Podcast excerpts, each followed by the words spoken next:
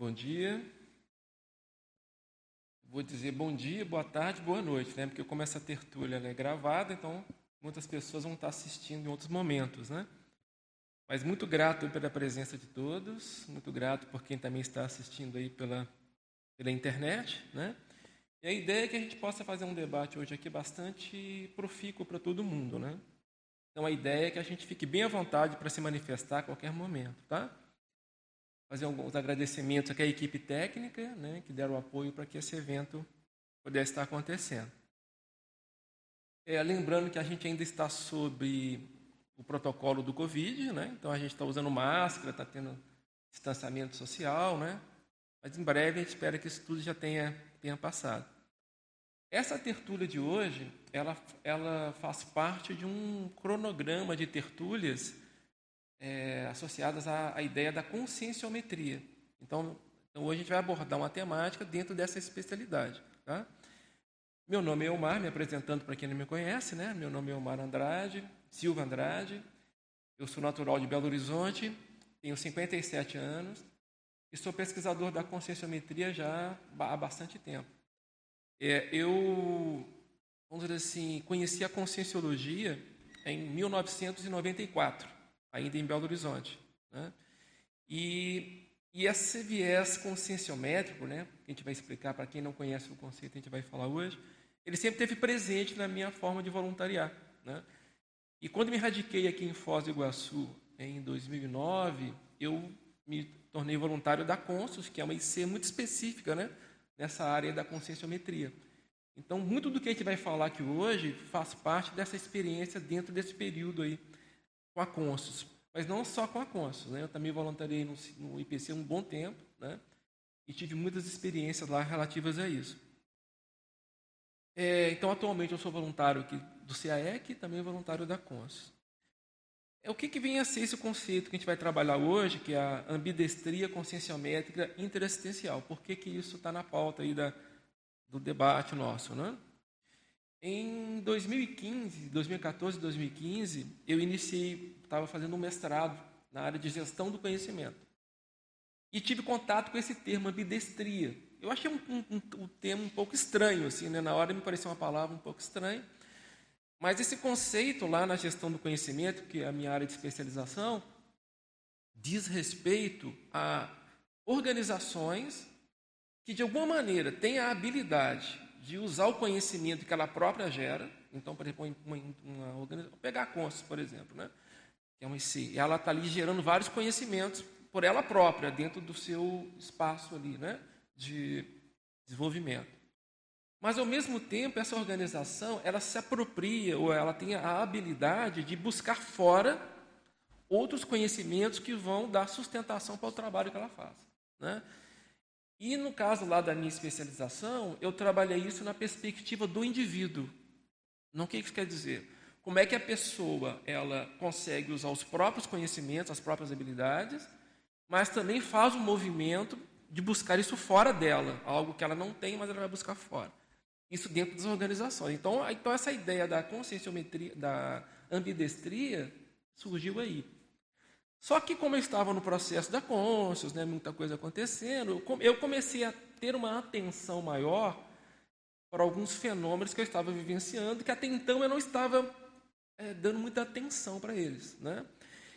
Que era exatamente você é, aí gente entra no conceito né, da ambidestria, que é justamente você fazer esse movimento, ou se permitir esse movimento, de que quando você está fazendo um movimento de heteroconscienciometria, nesse movimento você também está fazendo a autoconscienciometria, é, e às vezes você não percebe que isso está acontecendo. Né? E, então a base foi essa, né? assim, da, de como é que a ideia surgiu. Logicamente, a gente vai falar aqui sobre isso hoje, mas vocês fiquem à vontade para fazer qualquer associação livre com o tema, tá? É, o debate é livre, a gente pode fazer várias, várias associações, tá? É, então vamos lá, né? Então eu vou, eu vou primeiro ler aqui a definição para a gente começar, né? Então a ambidestria conscienciométrica interassistencial é a habilidade, qualidade, capacidade, assertividade e eficácia do conscienciômetra percussiente na concomitância auto e heteroconscienciométrica dos traços, atributos, recursos conscienciais, objetivando a acurácia nos auto e heterodiagnósticos. Né? Então, essa é a ideia. Então, no momento em que você é, está passando pelo processo da conscienciometria, né, você, no caso, atuando como docente conscienciômetro, mas não necessariamente só como docente conscienciômetro, ou conscienciômetro docente, né, tem essa nomenclatura, você está fazendo uma abordagem, você está fazendo, ajudando aquela pessoa na conscienciometria dela, mas naquele momento também vários fenômenos podem acontecer contigo que fazem com que você também entre num processo de autodiagnóstico a partir da vivência que você está tendo com aquela pessoa e do histórico e da narrativa que ela está trazendo, da, da, da, experiência de vida que ela está trazendo naquele momento, a casuística. Na conscienciometria, a gente trabalha muito com o processo da casuística, né? assim, nas nossas abordagens lá, principalmente no programa conscienciométrico. Então, a pessoa sempre, quando vai passar por um processo de autoexposição, ela traz com ela uma, uma casuística que vai ser a base na qual os conscienciômetros vão iniciar as, as intervenções, as, o diálogo com aquela pessoa, né? sempre com o objetivo de ajudá-la nos traços, né? nos, nos atributos. Então, isso é uma... Só que nesse momento que esse fato está acontecendo, é, se o conscienciômetro estiver mais atento e ele se der, se der essa abertura, ele pode ter muitos benefícios no sentido de que aquela casuística da pessoa pode trazer elementos que corroboram também coisas dele. Né? Então, às vezes, a pessoa está vivendo situações parecidas, ou aquela temática que ele trouxe não é exatamente similar à tua, mas traz algum ingrediente que tem a ver contigo. Né? E eu comecei a prestar mais atenção nisso, de um dado momento, eu comecei a observar isso mais, e comecei a é, elencar sincronicidades que estavam acontecendo nesse momento. Né? Assim, olha, e fui, fui registrando esses processos, né? Tá, então, basicamente é isso. Eu vou pedir, então, só para. Eu vou interromper um pouquinho a explanação, vou passar um pouco o slide e a gente já volta. Mas vocês fiquem à vontade a qualquer momento para fazer as intervenções que acharem necessárias, tá? Então, no caso da definição, nós já colocamos, né? Que é a, a ambidestria concessiométrica. E eu coloquei algumas sinonímias, né? É, algumas pessoas falaram que eu exagerei um pouco na sinonímia, mas é porque nesse período eu tava, estava muito motivado lá com o processo do verbete, né? Verbete. Então eu comecei a pensar em várias, várias possibilidades, né?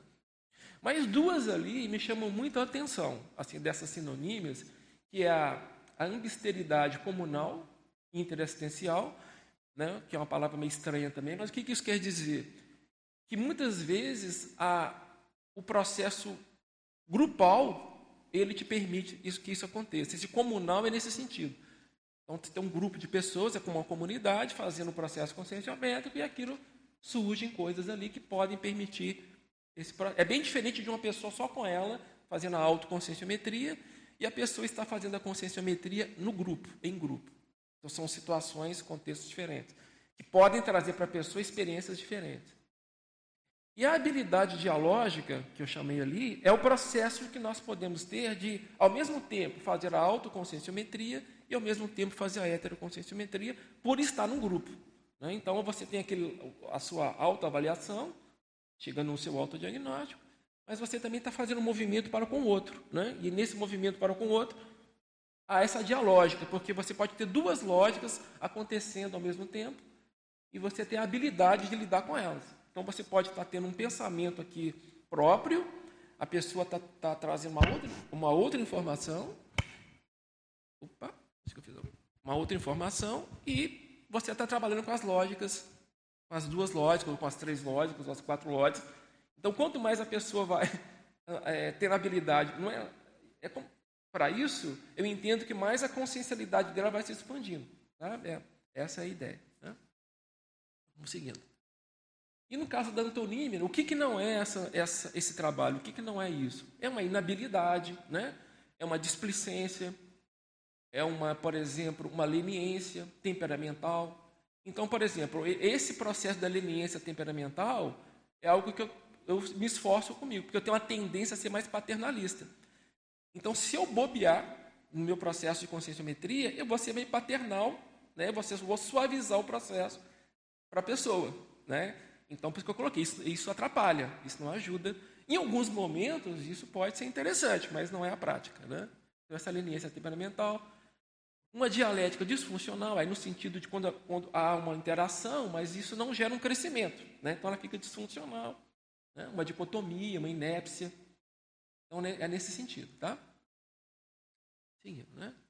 E aí a gente vai para a conscienciometrologia. Para quem não tem, nunca teve acesso a essa informação, está tendo pela primeira vez, a conscienciometrologia é uma especialidade da conscienciologia, né?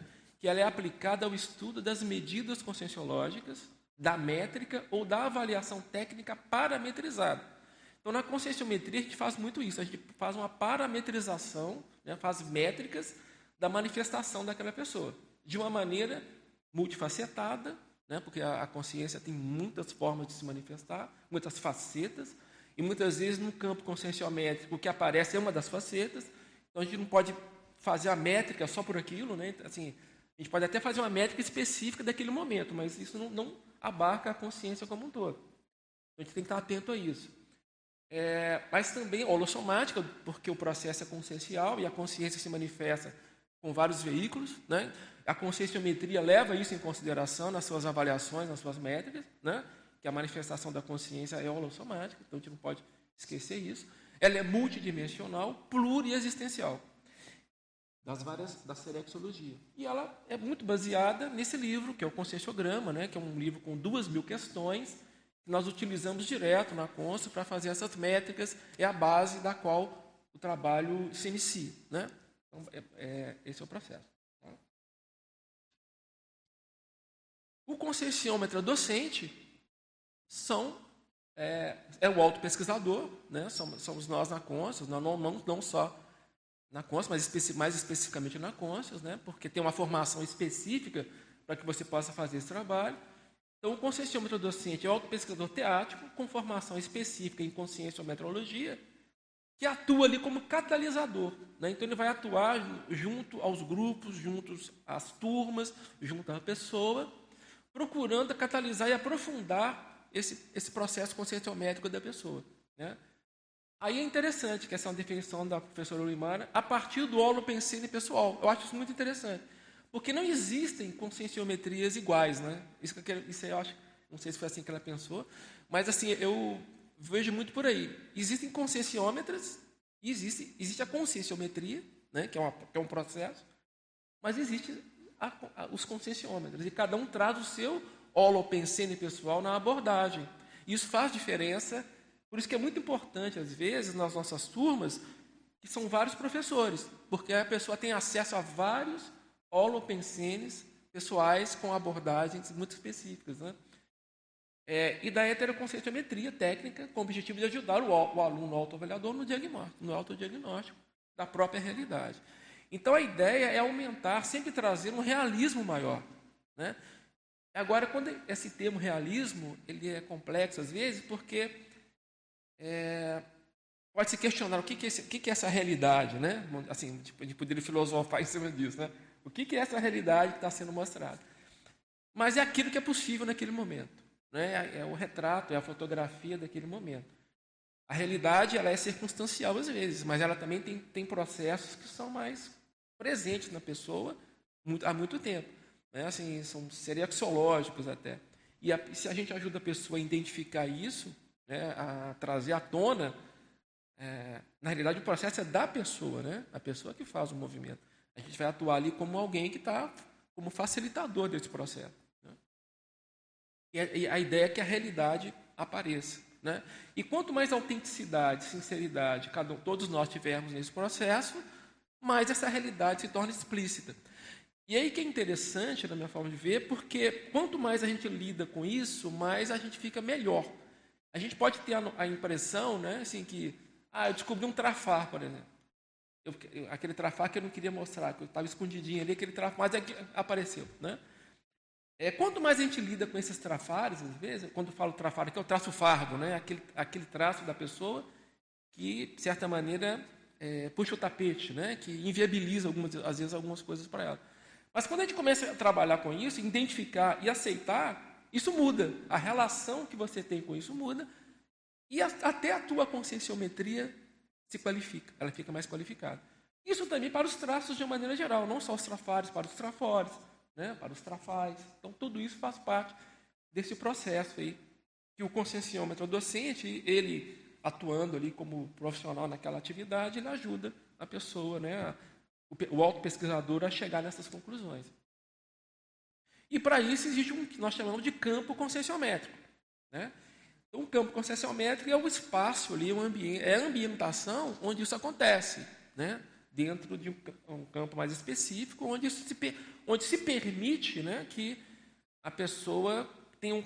É, não, é que, não é que se permita, o campo favorece, né? O campo ele favorece que a pessoa comece a ter mais contato com a, com a interconsciencialidade dela. Né? E esse é o objetivo, né? Então, o aprofundamento da qualidade da autopercepção do aluno, desse aprofundamento. Quando eu chamei de aluno ali, eu estou falando da pessoa que está se autoexpondo, né? Está se propondo a passar pelo processo dessa autoexposição. Isso é o objetivo primordial, prioritário do processo, né? que isso que aflore na pessoa, isso permite. É isso que faz com que uma assistência seja qualificada. Mas nesse processo aí que entra a ambidestria, né? que eu estou puxando um pouco mais a linha hoje aqui. A ambidestria acontece nesse momento, porque nesse processo você também entra no jogo, né? Você também é chamado a dançar a música. É mais ou menos isso que eu estou querendo, querendo dizer aqui, né? Então, nesse momento, uma aparente verticalidade desaparece. Né? Então, o que, que, que a gente está querendo dizer aqui?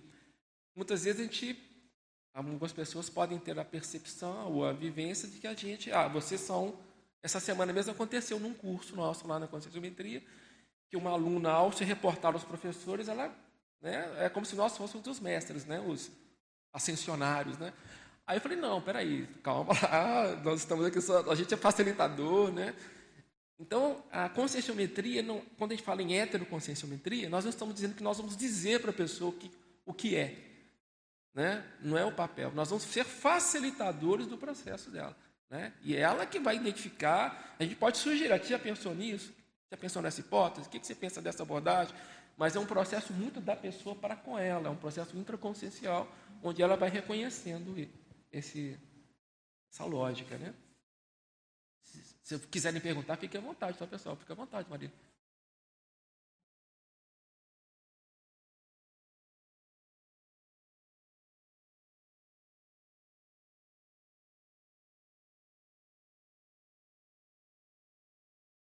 Acho que ainda não foi.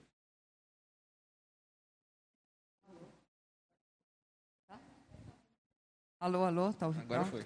É uma é, à medida que você ia falando, eu fiquei curiosa e talvez as pessoas que estejam ouvindo também, se você pudesse dar um exemplo de uma situação onde ocorre essa manifestação que você falou, né? Essa interação nesse processo da ambidestria. Da ambidestria. Né? Tá. Que eu acho que isso, pelo menos para mim, vai, eu, eu, vou conseguir entender, entender um pouco melhor, melhor tá. a sua proposta. Uhum. Um exemplo prático, por exemplo, que você já vivenciou, sim, que sim. você observa, até é, para aproximar isso da realidade do pesquisador, não só do professor da conscienciometria. Mas, por exemplo, eu imagino que deve ser útil né, para uma pessoa que até já fez, que tem uma relação com a conscienciometria, né, uhum. e possa ficar mais atento para essa possibilidade aqui. Sim, posso relatar. Sim. Por exemplo, durante esse, nesse período, foi até um pouco anterior, a, um que me chamou muita atenção, ficou muito marcante para mim, foi um pouco anterior a a pandemia, né? porque era, era um curso, uma aula presencial. E eu, como concessionômetra, lá estávamos, éramos quatro concessionômetros atuando com a turma, e eu fui sorteado para acompanhar um, um, alguém que ia passar pela, pela autoexposição. Lembrando que lá no, no, no, isso foi especificamente num curso nosso chamado Recim 2, né? que é um curso na qual a pessoa ela escolhe, ela, ela passa pela, como autoexposição numa das folhas de avaliação do conscienciograma, que tem, né, que tem várias perguntas, vários questionamentos é, sobre uma determinada temática, e essa pessoa trouxe uma questão relacionada ao processo de é, aproximação afetiva, de processo de contato afetivo.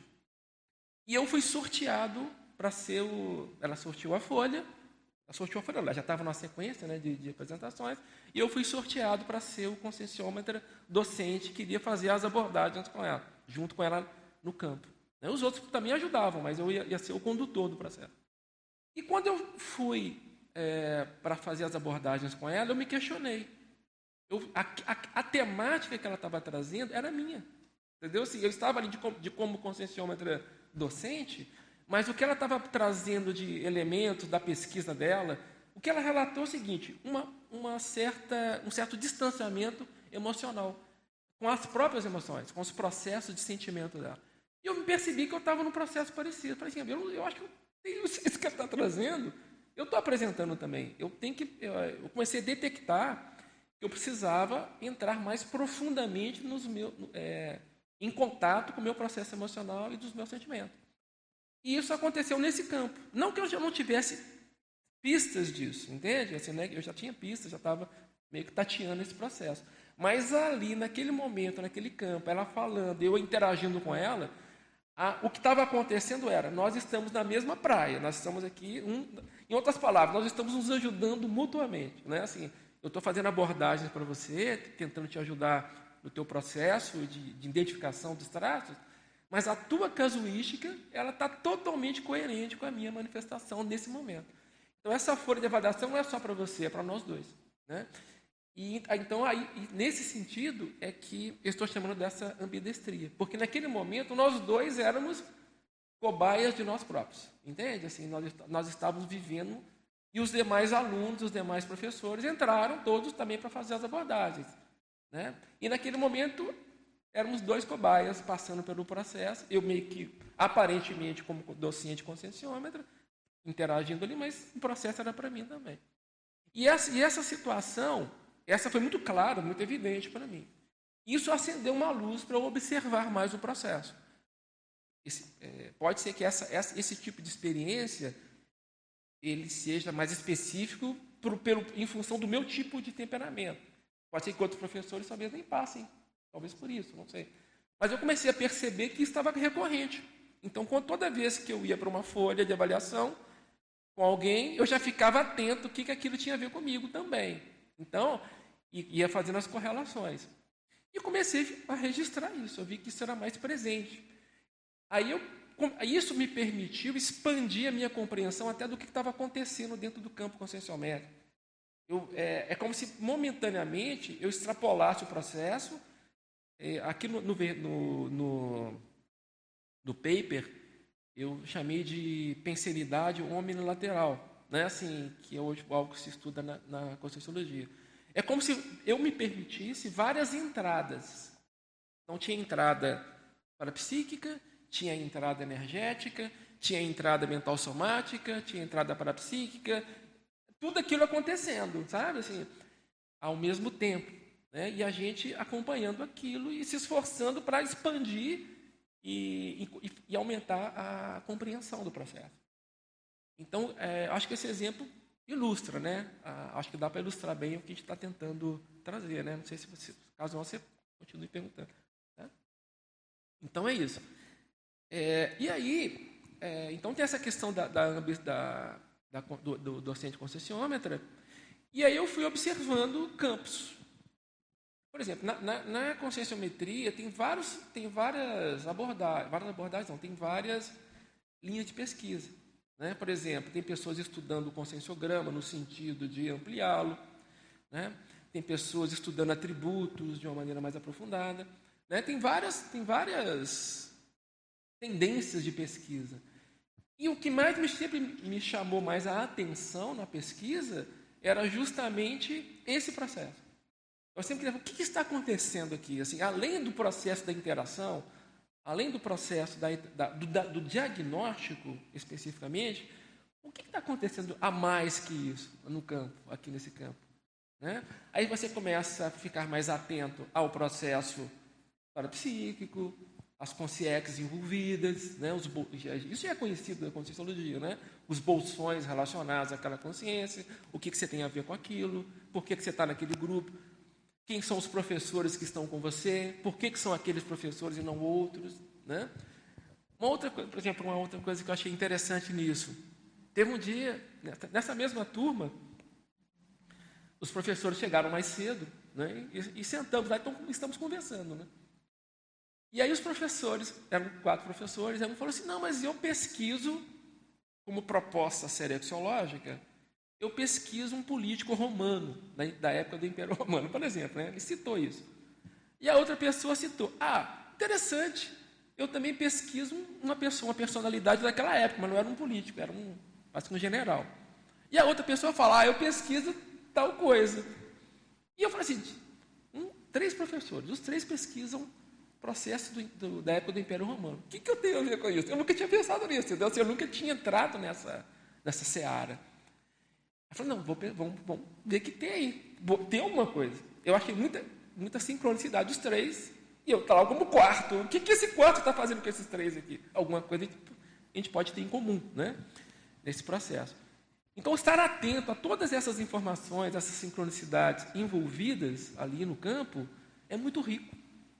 E eu não sei se todo mundo está aberto para isso, está atento para isso. É por isso que eu estou chamando a atenção para isso. Eu poderia dizer assim, tem mecanismos na conscienciologia, por exemplo, da interassistência, dos afins se atraem, da sincronicidade, isso tudo ocorre, né? A gente acaba entrando em contato com pessoas que têm afinidade ou não, seja por trafor, seja por trafar ou trafal, né? Sim, sim. Então, nesse, agora, o que eu estou vendo é um passo além que você está dando no sentido de tirar partido desse recurso, de uma certa forma, para você fazer novos diagnósticos. Seria isso? Isso. É. Você pode ficar mais lúcido, ter um discernimento maior para poder, quando no momento que você está nessa interação, você pode extrair elementos para você e para o outro. É isso? Isso aí.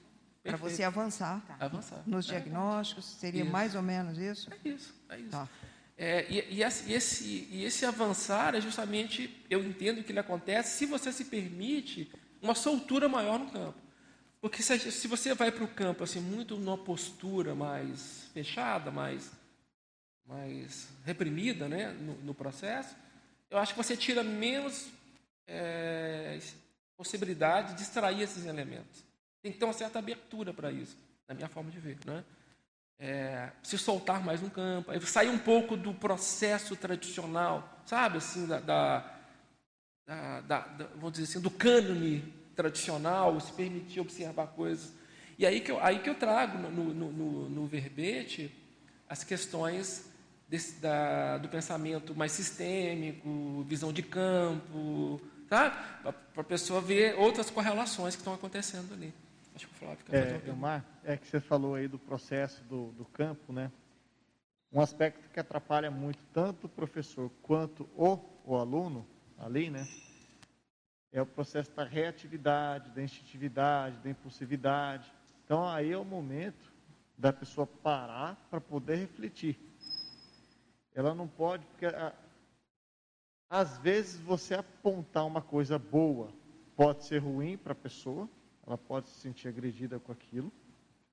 Ou se apontar uma coisa ruim, não é ruim, né, um, algo que é um fardo, ela pode sentir que aquilo é uma agressão a ela. Mas não é o processo da agressão que acontece, é o processo da interassistência que está acontecendo com os dois, com a dupla docente e discente. Então, se a pessoa parar e ela se permitir essa abertura, que é o que você está falando, o campo acontece. Se um dos dois se fechar, o campo vai ser mais difícil de acontecer. E aí nós temos aquele processo que acontece com um terceiro elemento ali, né? Um, um professor ou às vezes um aluno vem e traz uma outra abordagem para que a pessoa se abra ali no meio. Porque senão fica muito difícil esse exercício de autocontato que os dois têm que ter. Concordo contigo. É isso mesmo. Assim, você, descreveu assim um processo, né, que acontece às vezes mesmo, né, do fechadismo ali, em função, às vezes, em função do que aquilo representa, né? Assim, aquela informação que está fechada, está trancada, é a informação que vai permitir que o processo todo, é, que a reciclagem, né, venha acontecer para a pessoa. E às vezes a pessoa está defendendo aquilo, né? Isso pode tanto acontecer com a pessoa que está no processo da autoexposição, como de quem está fazendo a intervenção, porque ele também pode estar tá passando por um processo parecido. Né? Acho que é bem legal isso aí. Por favor. Elmar, parabéns pela sua pesquisa e pela Verpom conscienciométrica, porque essa abordagem a gente ainda não tinha visto, né? Então, muito bacana. Temos aqui uma pergunta e, e, trata o seguinte: na SOCIN, em geral, muita gente age de forma passiva na condição de paciente, com muita autovitimização. Na consciencioterapia, os evolucientes são mais ativos. Poderia elucidar? Então, eu aproveito para passar a pergunta e já fazer o esclarecimento, porque eu acho que a pessoa está tá, não, a pessoa tá pensando que a consciencioterapia talvez seja o tema abordado. E, no caso, você já pode trazer a diferença ah, né, tá, tá. entre ambas. Sim, sim, sim. É, a gente está... É, às vezes acontecem essa, essas confusões, né? Do, porque, assim, da conscienciometria com consciencioterapia. A consciencioterapia é um processo mais de terapia mesmo, né? de um acompanhamento mais terapêutico da pessoa, e muitas vezes com um nível de aprofundamento muito específico ali para aquela pessoa, dentro de uma determinada demanda que ela tenha. A conscienciometria não necessariamente busca terapeutizar o processo. Não é, esse, não é essa a ideia. Não é terapêutico. O que às vezes gera confusão é porque onde existe fala, na minha forma de pensar aqui, né? onde existe alguém falando, trazendo processos, e existe alguma escuta, que o conscienciômetro também escuta ali a, a demanda da pessoa para fazer a, a, a, tentativa de chegar aos traços daquela pessoa, aos, aos atributos. Se essa escuta é qualificada, acaba acontecendo alguma coisa terapêutica ali. Não tem como, né? Aí eu estou me expressando, a pessoa está me ouvindo bem. Toda escuta qualificada, ela acaba sendo terapêutica, vamos dizer assim, na minha forma de pensar. Mas esse não é o objetivo da conscienciometria, isso que a gente está querendo trazer. O objetivo dela é ajudar a pessoa a chegar no autodiagnóstico, dentro dos traços e dentro de uma casuística que ela está trazendo. Então, por exemplo, só para reforçar essa ideia da diferença. Por exemplo, vou pegar aqui o Recim 2, que é o curso que eu mais gosto assim, de atuar na, na, na, na Conscious, né? Geralmente a pessoa escolhe uma folha de avaliação, como é que é o processo, né? Para a pessoa entender. Por exemplo, aqui, eu abri uma aqui, ó. Por acaso eu abri na folha racionalidade. Olha, a, a folha é sorteada. Sorteada, é verdade. É. É verdade, você tem razão, é sorteada. Então, aqui, ó, eu, peguei a, eu peguei a folha, a seção racionalidade, então tem várias, dez folhas de avaliação aqui sobre isso, e peguei a folha intelectualidade, por acaso aqui abri na folha intelectualidade, com sim inteligência. Então, a pessoa que vai trabalhar, se vai se expor nesse processo, ela vai escolher aqui algumas questões, e vai trazer casuísticas relacionadas a essas questões. Questões que ela considera traforistas, onde elas vai bem no processo, questões trafaristas, onde ela percebe que tem alguns problemas, e o que falta para ela, que são as questões, as casuísticas trafalistas, trafalistas. E ela traz aquilo para a sala. E aí sim, os conscienciômetros vão atuar com ela. Vê lá, por que, que você considera trafó? Fala para a gente aí, como é que você vê isso? Aí as pessoas começam a mostrar os trafores dela. Olha, realmente, olha, você tem trafora aqui, você é muito inteligente, você estuda muito, né, pegando a questão da intelectualidade você é uma pessoa culta. Aí você começa a listar os, trafa, os trafores da pessoa.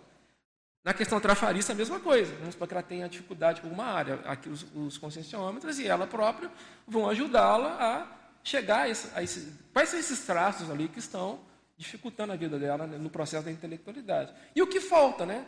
Quais traços faltariam para essa pessoa alcançar o que ela deseja no processo da intelectualidade? Só que para isso acontecer, a pessoa traz uma casuística, né? ela traz uma situação que ela viveu. Então ela fala dessa casuística né, na, naquele momento, e aí os conscienciômetros vão, com base nisso, é, esse é o elemento né, de trabalho que eles vão usar para trabalho. Né.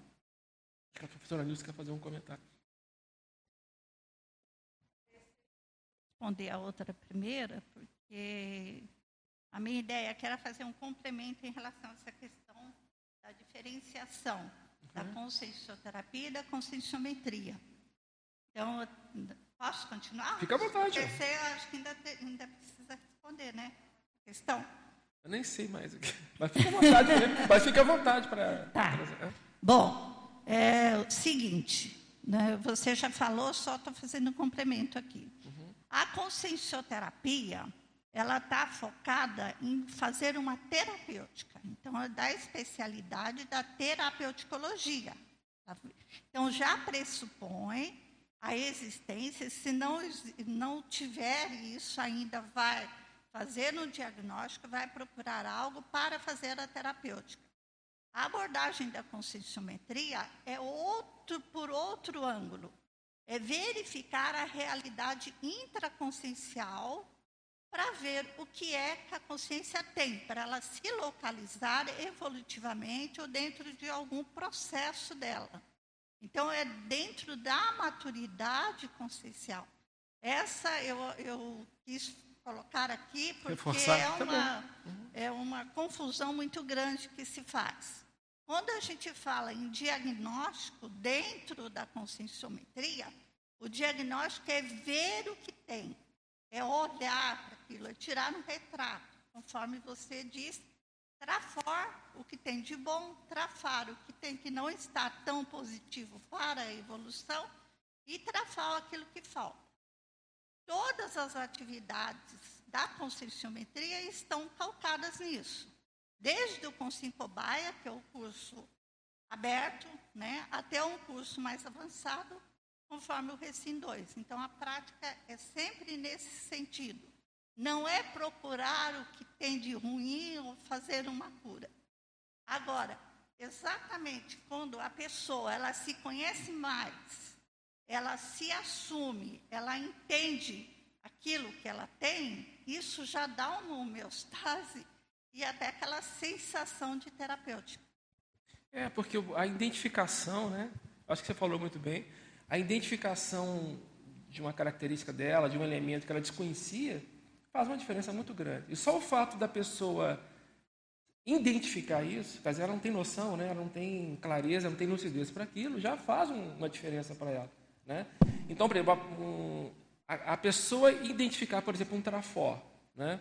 Por exemplo, uma coisa que foi muito foi é um, é um pouco diferente do que você está falando, mas foi interessante que aconteceu comigo. Quando eu atuei como aluno, assim, quando eu passei pelo processo conscienciométrico, eu recebi feedbacks variados. Né? Então, eu tinha ali uh, feedbacks de vários professores sobre várias temáticas que foram trabalhadas ali na sala, né? Na, naquele momento. E eu estava com várias anotações. Eu falei, eu tenho que dar uma síntese nisso. Eu tenho que fazer uma síntese conscienciométrica. Né? Eu tenho que chegar a algumas conclusões mais específicas disso. Aí eu peguei todo aquele, aquele material, né, especificamente, e no caso aqui nosso, temos a facilidade dos laboratórios, né, aqui no CAEC, eu levei aquele material todo para o laboratório de pensenologia. E comecei a trabalhar lá dentro, naqueles traços, fazendo listagens dos traços que me foram mostrados ali, aqueles que eu estava lutando contra eles, né, que eu não estava aceitando muito, mas fui fazendo todo um, um, uma síntese do processo. E quando eu estava listando os trafores, né, fazendo a listagem dos trafores, dos feedbacks que os, professores, que os conscienciômetros me passaram, é, eu senti o acoplamento e a Consciex meio que telepatizou comigo assim, é, tá faltando um. assim, é, e aí ela pegou, lançou para mim o, o Trafor. E ninguém tinha me dado aquele feedback ainda. Mas na hora, dentro do conjunto da obra, né, que estava de tudo aquilo que estava exposto, fazia um sentido total. Em outras palavras, eu estava com vários traços que, se fizesse uma síntese deles, que eu não estava na hora conseguindo fazer, mas tive esse feedback assim, meio amparado, me levaram a um, a um eu diria que quase que um mega trafor, assim, uma, uma síntese de tudo aquilo caminhando para uma, para uma especificidade. Né?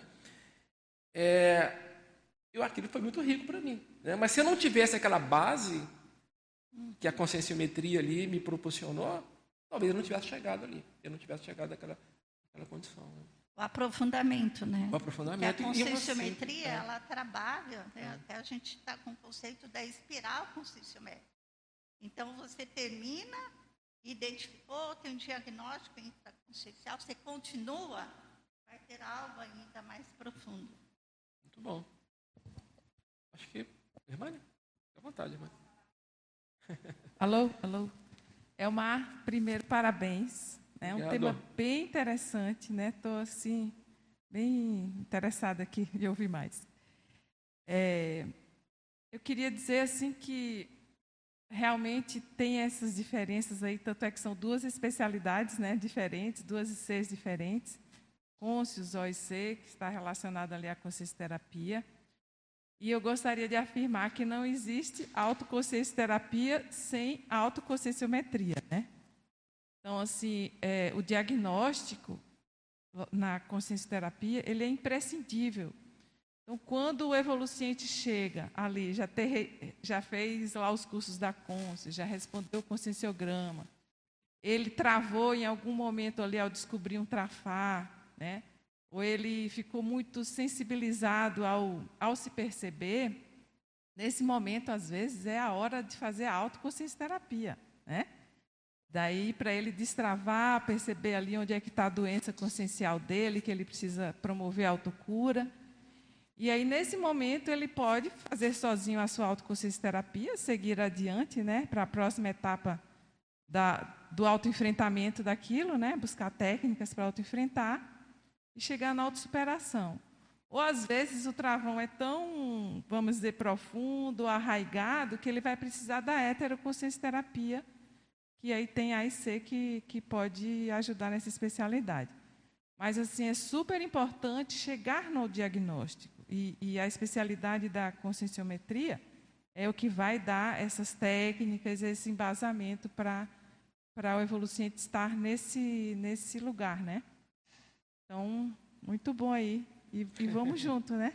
Muito bom. Eu mesmo já me vali da consciência terapia, né? Assim, porque através da, dos processos da conscienciometria, é, de, de identificar características minhas que eu queria trabalhar e queria trabalhar de uma maneira mais específica, eu fui exatamente para o AIC, no caso da OIC. Né? Fiz terapia, me ajudaram muito. Assim, é, são campos diferentes, sabe? São, são especialidades realmente diferentes, complementares, né? assim, em algumas áreas complementares. Então, você chegando na, na, na consciência, não só na consciência terapia, mas um, algo que te permita né, esse aprofundamento, mas especificamente no caso eu optei pela consciência terapia, que eu acho muito boa. É, a partir de um apanhado de elementos de traços que eu já tinha ali, de, até de diagnósticos, a equipe da, da consciência terapia me propiciou assim, uma condição de ver além daquilo, sabe? Assim, de avançar no processo de entendimento disso. Então, é, realmente é, é um, são complementos importantes no processo da pesquisa da pessoa, né? da auto-pesquisa. Tá? Por favor. Olá, meu amigo. Parabéns pela explanação. Eu acho que a pesquisa que você está trazendo remete muito à qualificação da liderança conscienciológica. Eu gostaria que você, se possível, fizesse uma relação do mega atributo do abertismo com toda a pesquisa que você está trazendo aqui. Se hoje a gente tem, você olhando assim de cima do tabuleiro, da assistência que a gente faz na docência conscienciológica, na liderança, na, na liderança em si, esse nível assim de, de abertismo e despojamento para uma assistência conjunta, uma reciclagem e um, um, um espaço maior para um crescimento conjunto, tanto do aluno como do, do docente. Isa, assim, é, é uma pergunta interessante, porque o abertismo, eu acho muito difícil uma pessoa, geralmente assim, vamos colocar, vou, vou pegar um caminho aqui, vou chegar onde você quer. É, espero chegar, né? Então, por exemplo, geralmente a pessoa, quando ela procura a conscienciometria, ela está, ela está predisposta. Geralmente a pessoa ela percebe que algo tem que ser mexido, né? Ela tem ela tá, ela, em tese ela está buscando um crescimento, né? Ela, então isso já meio que, é meio que íncito no processo. A pessoa está chegando porque ela quer, ela pode não saber exatamente o que quer, mas com certeza ela quer mudar de patamar, né? E ela percebe ali uma, essa, essa, essa possibilidade. Aí tá. Aí, agora, esse processo vai requerer dela, aí sim, esse albertismo, esse, essa maior predisposição a ouvir, a receber heterocríticas. Né? Mas isso vale também para o docente conscienciômetro. Entende? Vale para todos que estão ali naquele, naquele set, ali, naquele, né, naquele momento, ali naquela sala de aula. Porque o aluno, ele vai trazer demandas às vezes, muito interessantes. Demandas que, uma vez é, clareadas, assim, uma vez que elas estejam, é, apareçam, vão impactar muito positivamente o conscienciômetro do docente, do docente conscienciômetro. Porque ele vai ver nas, nas experiências daquela pessoa algo muito rico, muito, muita informação. Ao mesmo tempo, o, o, o aluno, né, vamos colocar assim, o, ele tem que estar predisposto a ouvir divergências. Ouvir abordagens que não necessariamente é aquilo que ele esperava ouvir, que podem até ir contra as crenças mais fundamentadas dele. Né? Então isso, é, isso acontece. Então, por exemplo, às vezes a pessoa vai se achando, né, assim, se achando no sentido, não estou falando da arrogância, mas no sentido dela achar que aquilo é aquilo, entende? Ela já vai com uma, uma abordagem meio que definida do que ela entende que é uma situação específica. E o campo conscienciométrico pode reverter aquilo totalmente. Então a pessoa vê que não era exatamente aquilo. Isso aconteceu comigo.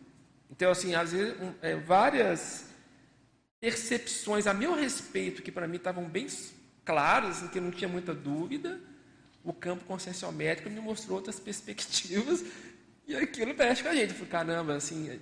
E muitas vezes, é, aí sim, se a coisa for muito arraigada, for uma raiz muito profunda, aí a consciencioterapia tem que entrar, tá? Porque aí vai dar uma, uma sustentação maior. Então, o nível de abertismo que a pessoa. Vamos, em outras palavras, quem dá o tom da conscienciometria é o aluno. Ele, é, é o abertismo dele, o interesse dele em realmente fazer uma, um autodiagnóstico bem feito, que vai definir o processo. Porque isso é muito respeitado, sabe? o tempo da pessoa e o momento dela. Uma consequência disso, só para complementar, que eu vejo como inevitável a própria aproximação maior da Equipex, né? Vai ter muito mais espaço, um espaço muito mais convidativo para atuar, tanto com um aluno como um professor. Porque chega um momento que são duas consciências num processo de interassistência, né? E, não, e ali, temporariamente, na figura professor-aluno, mas são duas consciências multiexistenciais fazendo trocas, né? E, de desconstrói um pouco a questão da verticalização que você colocou no início. Sim. Sim. Por favor, Lemer. Oi, é, nesse sentido que está sendo abordado, eu, eu considero assim muito eh, feliz a sua colocação em relação ao campo conscienciométrico, porque uma curiosidade que a gente observa né, nos cursos de, de conscienciometria, de Consincobaia, é, principalmente, e também do Recim 2, é, quando a, gente, a pessoa está naquele momento, que ela é a cobaia ali do, do momento, independente da folha que ela tenha é, escolhido e que ela tenha respondido, me chama muito a atenção a, a, a condução é, que ocorre de um modo impalpável até certo ponto, para que o assunto chegue na, na necessidade premente. Isso me chama muito a atenção, porque a pessoa começou a falar, ela escolheu uma folha, determinada temática, vamos dizer a racionalidade que você exemplificou, e em algum momento uma questão ela levanta para essa uma dificuldade da, das questões emocionais. E de repente é aquele ponto que é, é, emerge a partir do campo, não necessariamente porque o tema que ela escolheu ela estava numa outra esfera. Então eu achei muito Sim. importante quando você trouxe a relevância. E a minha pergunta para você, se você pudesse falar um pouco mais sobre essa condição do campo conscienciométrico, que é, é muito rico esse assunto. Tá, vamos lá, vamos. É, por exemplo, né, é, o campo ele se forma muito em função de quem está ali. Então, por exemplo, no Recim 2, é, que eu participei, o anterior ao que está acontecendo agora, foi muito interessante a composição. Né? Então, já, já começa-se por aí. A composição, quem são os alunos? Né? E aí tem e, a, e, essa composição dos alunos já direciona muita coisa, sabe? Assim, já, já dá um certo tom né, do, da, do processo. Quem são os professores que vão estar nessa turma? Isso também já forma um, o quadro já fica mais completo. Então, o que, que a gente percebe? Que é, isso que você comentou agora do, da forma como aquele processo daquela pessoa vai sendo elucidado é muito rico, porque, por exemplo, estou falando do Recim 2 mais especificamente, é um curso que tem um certo tempo, né? Ele começa ali, ele demora mais de ano, né? Então, muitas vezes, a, a, a, dosificação da informação ela vai acontecendo gradativamente. Por exemplo, às vezes, para a pessoa tomar a consciência de um determinado traço, que talvez ela não goste, não vai acontecer de imediato. Então, então cria-se um contexto onde ela começa a ter o primeiro contato com aquilo, depois avança-se mais um pouco, ela tem um segundo contato com aquilo, quando chega lá na metade do curso, ela já entendeu o recado, né? Ela já entendeu o processo dela, especificamente daquele ponto que, que, fosse, que seja talvez o prioritário, né? Lógico que a gente é muito, muito facetado. Mas todos nós temos uma, é, um momento onde algum traço tem, é mais específico para a pessoa do processo evolutivo dela, que tem que ser mais evidenciado e tem que ser mais trabalhado. E nem sempre dá para você chegar e assim, falar, né? Ah, por, ah mas o que, que é isso, falar? Aí entra o campo, porque o campo muitas vezes ele traz a informação.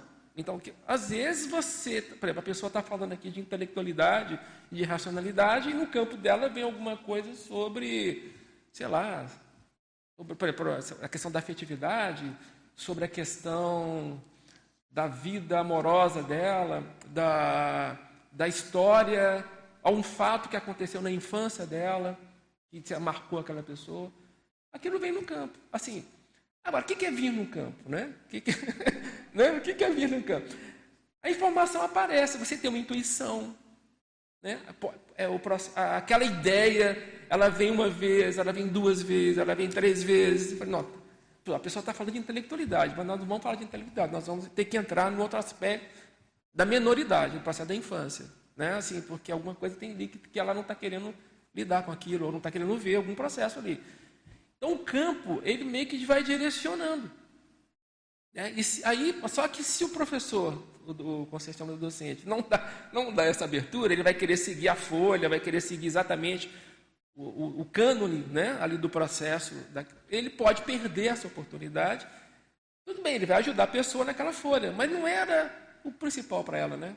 Talvez você perdeu uma oportunidade muito grande de ajudar aquela pessoa na identificação de um traço que vai fazer toda a diferença para ela. E às vezes isso acontece num contexto que é diferente da proposta da folha. Isso né, que, que é da folha de avaliação. Né? É, aí eu vejo que tem todo o contexto multidimensional. Ali, de repente, traz uma casuística, se falou muito da casuística. Casuística é um fato que vivenciou. Trouxe aquele fato que vivenciou, a partir dali se percebe toda a energia, tem consciências associadas, amparadores, assediadores, isso é bem palpável nesses campos. Então, um campo holopensênico, que depende da turma que está ali, de todos que estão presentes, né? professores, alunos e consciências associadas. Então, um processo muito rico nesse sentido, né? Sim, com certeza. Acho que alguém. Por favor, é, Isabel. Parabéns, Elmar. Você foi eh, bastante inspirado para utilizar essa analogia da ambidestria e correlacionar com a conscienciometria. É, quando a Isabela perguntou sobre liderança, né, aí veio uma ideia para mim para entender como eu interpretei essa ambidestria, fazendo a, a analogia com o ser ambidestro. Uma pessoa ambidestra é uma pessoa que tem destreza nas duas mãos, com equilíbrio. Ela usa tanto bem a direita, a mão direita, como a mão esquerda. Aí eu fiquei aqui dentro das minhas é, interpretações, pensamentos, e cheguei à seguinte inferência: será que é, uma pessoa ambidestra é porque ela já tem um certo equilíbrio na, entre o hemisfério direito e o hemisfério esquerdo cerebral? É possível. O, por que, que é importante para a liderança? Porque o que, que é o equilíbrio dessa ambidestria? E nesse caso você se percebeu nos campos da, de alto e hetero é, interassistência nos campos conscienciométricos entre conscienciômetra e, e, e aluno. E, o aluno, é. né? Então, porque provavelmente é um equilíbrio, come, começa um equilíbrio entre, a des, entre o lado esquerdo, da, eu não sei qual lado, da, da sensibilização, que começa a ter um pouco mais de racionalidade, e a racionalidade começa é, a ser, vamos dizer assim, tão dura né, come, começa a haver um equilíbrio na manifestação entre o lado esquerdo e o lado direito do cérebro. Um líder que tem equilíbrio emocional, que tem racionalidade é, e tem cosmoética, sai de baixo. É tudo que se quer. E aí, eu lembrei também que um dos traços do serenão é a ambidestria. Talvez porque tenha desenvolvido essa, esse, essa parte fisiológica cerebral.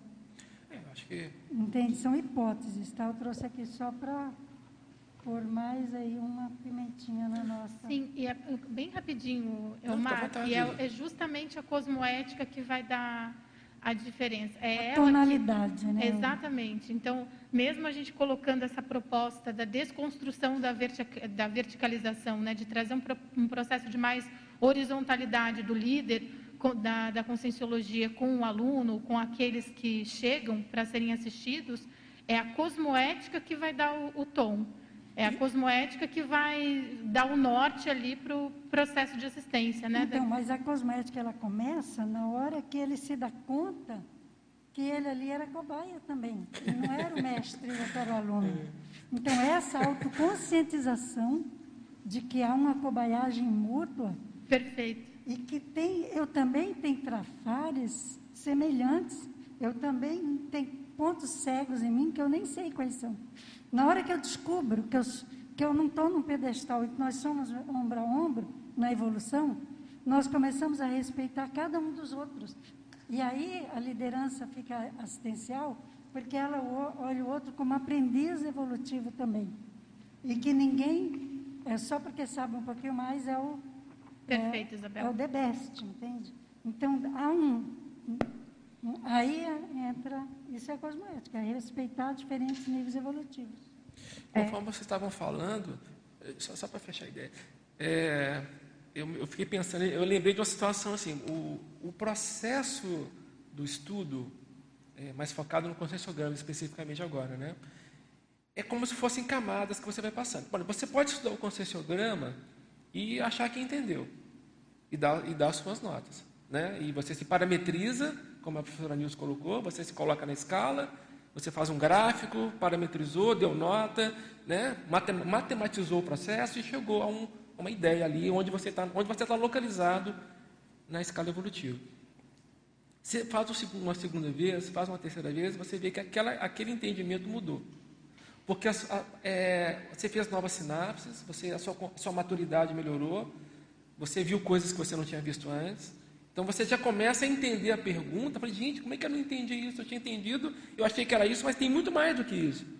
E aí o seu olhar muda.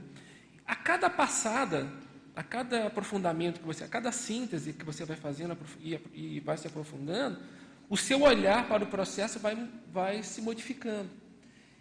E aí você começa a ver perspectivas que você não via, ou, ou pelo menos não, ou achava que via, mas não via, né?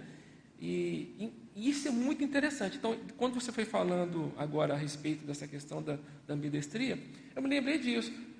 Provavelmente, a próxima turma que tiver oportunidade, o, próprio, o próximo momento que a gente for lidar mais com o concessionograma, o olhar já é outro, né? a sua perspectiva já está diferente. Então, é um processo contínuo, então, muito contínuo. E interessante nisso que muitas vezes também você se vê é, aquele ajuste de realidade que a gente fala, né? Ajuste de realidade. Em muitos aspectos, você está além do que você achou que estava, você está melhor e você não estava se dando conta disso. Em outros, que provavelmente você achava que estava além, você está menor. Então, você tem que você vai ajustando ali o, o né? vai equalizando o processo até você ter um realismo maior da tua manifestação. Mas é muito dinâmico isso. É um processo dinâmico. É, é como se dizer uma fotografia. Você bate uma fotografia aqui agora, passou, né, passou um mês, bate outra fotografia, o quadro já está diferente. Porque a, a, própria dinâmica vai levando a isso.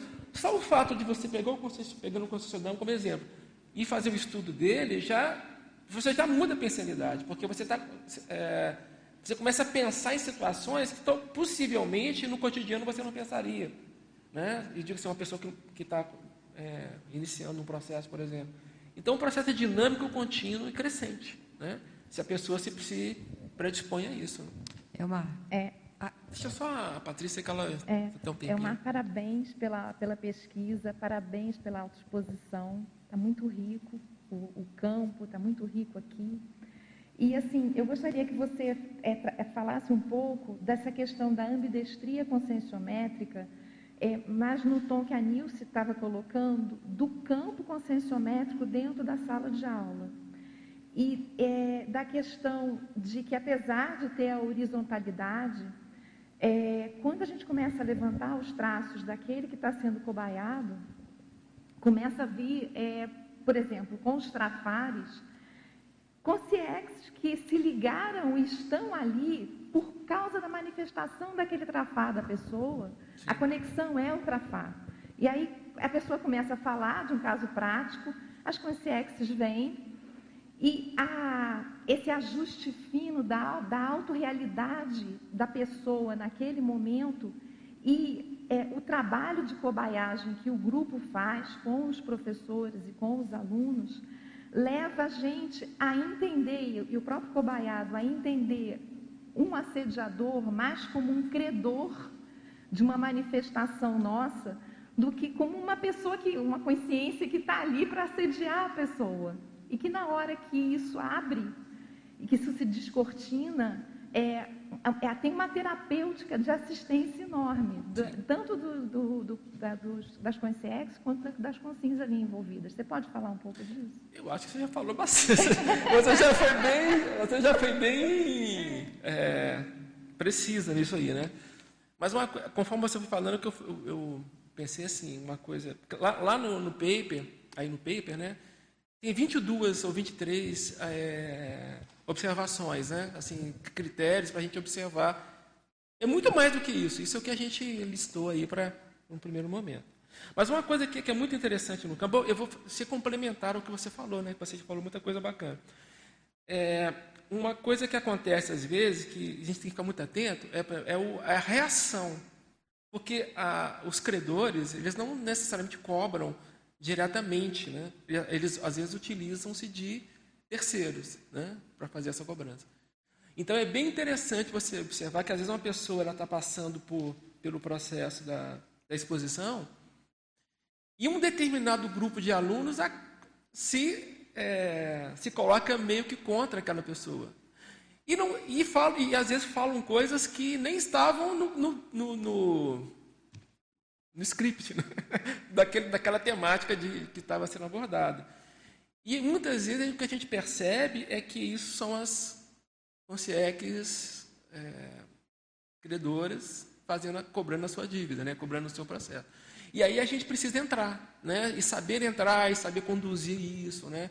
E saber o processo. E isso é muito interessante. Então, assim, o campo tem esse, tem esse processo mais objetivo, né? Direto, mas tem as sutilezas, é, que são mil, são muitas, né?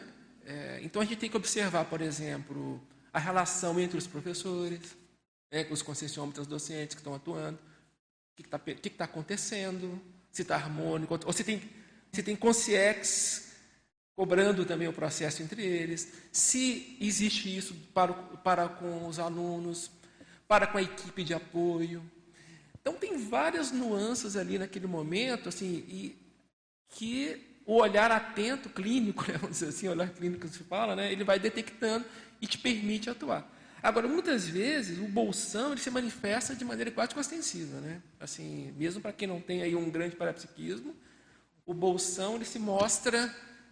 Um, um exemplo, eu lembro muitas vezes um, uma coisa que aconteceu, mas achei muito interessante, assim, porque foi quase que físico o processo. Eu estava como professor, né, conscienciômetra docente ali, e um colega nosso foi para ser cobaia. Ele era conscienciômetra docente também. E ele é um excelente professor. E enquanto ele estava, e enquanto ele estava como cobaia, no processo de autoexposição, ele começou a ficar diferente. Ele começou a falar. Ele mudou o padrão, ele começou a ficar até mais vitimista, sabe? E aí todo e foi muito claro. E deu para perceber claramente, assim, os alunos, até os alunos comentaram isso, a postura dele mudou, ele abaixou. E deu para perceber claramente a, a chegada das consciex é, atuando com ele. Né? E aí a gente fez, todo, todo mundo percebeu. E aí todo fez um movimento de, de, de da pessoa, né? para ele ficar mais lúcido e tal. apontando os trafores dele, mostrando por que, que ele estava naquela condição tal. E aquilo foi acontecendo, daqui a pouco o processo, o processo se dissipou e ele voltou e foi feita uma grande assistência, tanto para ele, pelo que foi dito para ele, tanto para as consciências que foram atendidas naquele momento e o que foi dito para elas, sabe? Assim, em termos de esclarecimento. Então, isso é só uma nuance, assim, as nuances são várias, né? Quer ver? Vou pegar aqui o, algumas coisas, né? Então, por exemplo, é, aí uma coisa, postura do concessionário, dentro daquela relação das 20, dos 22 elementos, postura do concessionômetro docente em relação aos ataques intra e extrafísicos. Muitas vezes você pode ser atacado, né? Assim, do, é, e às vezes está atacado, é o tal do ataque paraterapêutico, né? É, acontece. Postura do concessionômetro docente em relação às parapercepções. Como é que ele, quando ele está tendo ali no campo, ele começa a ter as parapercepções, como é que ele lida com isso? É, qual é a postura dele? Né? É, ele fica eufórico, ele fica sereno, faz assistência na dele, né? ele, ele exalta esse processo, ele fica mais assistencial né? e faz o, o, trabalho ali. Às vezes as pessoas nem perceberam que o trabalho foi feito. Né? É, postura do concessionômetro docente em relação às auto e heterocríticas. Então, assim, muitas vezes a crítica chega para ele também, né? Ah, e como é que ele lida com isso, com a auto e com a heterocrítica? Ele se, ele aceita, ele, ele lida bem com isso, ele reflete sobre isso, ele, ou não, ele rechaça o processo. Isso todos são, são todas nuances é, do campo. Outra questão, como é que é o, quando pega emocionalmente? Né? Então, por exemplo, a pessoa se identifica com a temática que está sendo trabalhada e aquilo pode ter um impacto emocional na pessoa. Como é que ele lida com isso? A gente pode elencar vários, né? Mas essa dinâmica que você falou do atendimento é fundamental, né? É a base. Eu não sei quem está na frente. Bom, temos uma, temos uma questão aqui. É, que a colega que pede para você abordar o processo do conscienciômetra a partir de um traço guarda-chuva trazido pelo aluno. Guarda-chuva informalmente falando. Como chegar em um traço mais profundo? Então, por exemplo, a pessoa traz o traço que ela tem a assistencialidade, por exemplo. Né? Então, como, é, como que você vai chegar numa, numa condição mais assim, que de repente ela é, ou é prestativa, ou ela tem a questão da generosidade, uma, uma outra faceta mais pontual a, do traço guarda-chuva. É, é muito comum o traço guarda-chuva, né? Assim, a pessoa trazer, o, no primeiro momento, o traço guarda-chuva. O que vai ajudando a gente a, a no concessionômetro docente, a fazer um movimento de maior especificidade, de maior detalhismo, é trabalhar a argumentação no campo. É pelo menos assim que eu, que eu vou fazendo. Né? Então, por exemplo, a pessoa traz assistencialidade. Mas, aí você vai, mas por que, que você se considera assistencial? Né? Você começa a interagir com, com, com, geralmente com questionamentos. Né? Aí a pessoa fala um pouco mais, aí quando, quando ela fala um pouco mais, você consegue pegar uma outra faceta da manifestação dela. Aí ela fala um pouco mais, você pega mais um pouco. Né?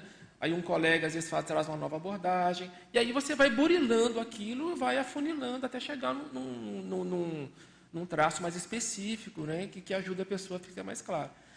É muito comum o traço, o traço guarda-chuva né? É, nos campos. Né? A pessoa.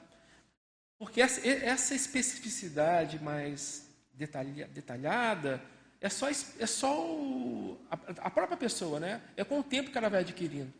Porque muitas vezes a pessoa não tem o hábito, não tem a habilidade, o treino de, de se perguntar sobre isso.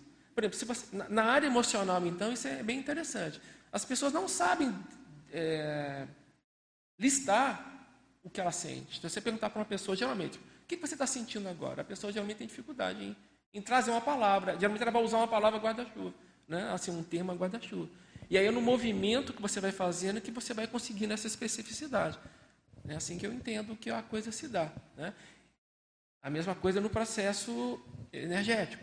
Né? Como, é, como é que você é, que você está percebendo algum processo energético contigo? Você está sentindo algum chakra? Você está percebendo alguma.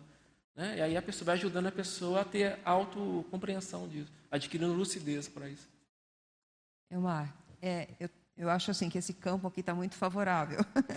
eu estou anotando uma série de coisas aqui. E me chamou a atenção uma questão que a Nilce colocou, em termos do, do próprio campo terreno da conscienciometria. E aí eu coloquei assim a questão do, da conscienciometria, da autolocalização evolutiva e da holomaturologia. Então a gente transita nesse, nesse espaço, né? Certo? Fazendo as conexões com a escala evolutiva e com o nosso nível de maturidade, daquilo que a gente, do nosso nível de compreensão, o quanto que a gente já consegue se manifestar mais maduro, de uma forma mais madura. E aí eu fiquei pensando, né, nessa tua proposta, o quanto que isso pode ser útil. Aí eu pensei, eu coloquei para mim, eu penso evolutivamente o tempo todo sobre os meus autodiagnósticos, né, no sentido de eu poder aproveitar esses achados que a gente tem nessas interações e fazer encaminhamentos que são mais vamos dizer assim, evolutivamente interessantes, vamos dizer assim, né?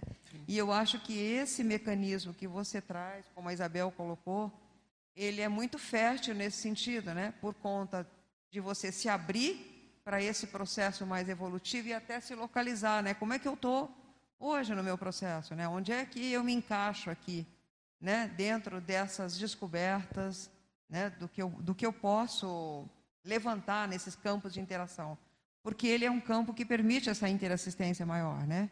Quando você cria essa horizontalidade, parece que gera, né? A partir do momento que eu me encaixo e eu me identifico no que está acontecendo, eu faço parte daquele daquele processo. E quando eu faço parte, se eu tiver um discernimento maior, eu posso atuar utilizando recursos que são mais potencializadores dentro do próprio processo.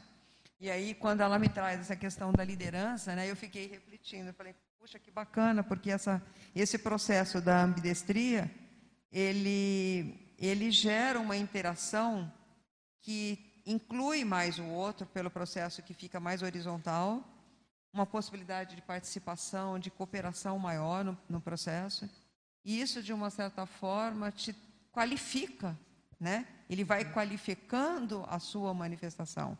Então, tem mecanismos que são bem interessantes, eu acho que nesse processo que você está trazendo. E pode fazer muitos desdobramentos que eu estou.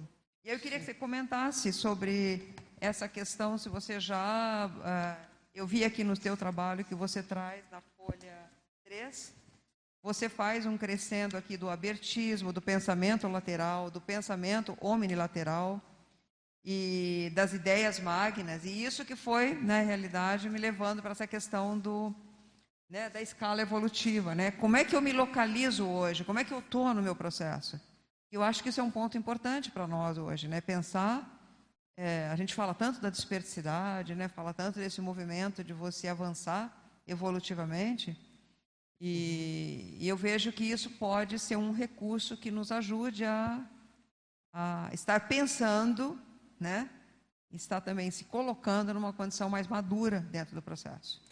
Bem, você falou bastante coisa, bastante coisa bacana, né? Então vamos ir lá, né?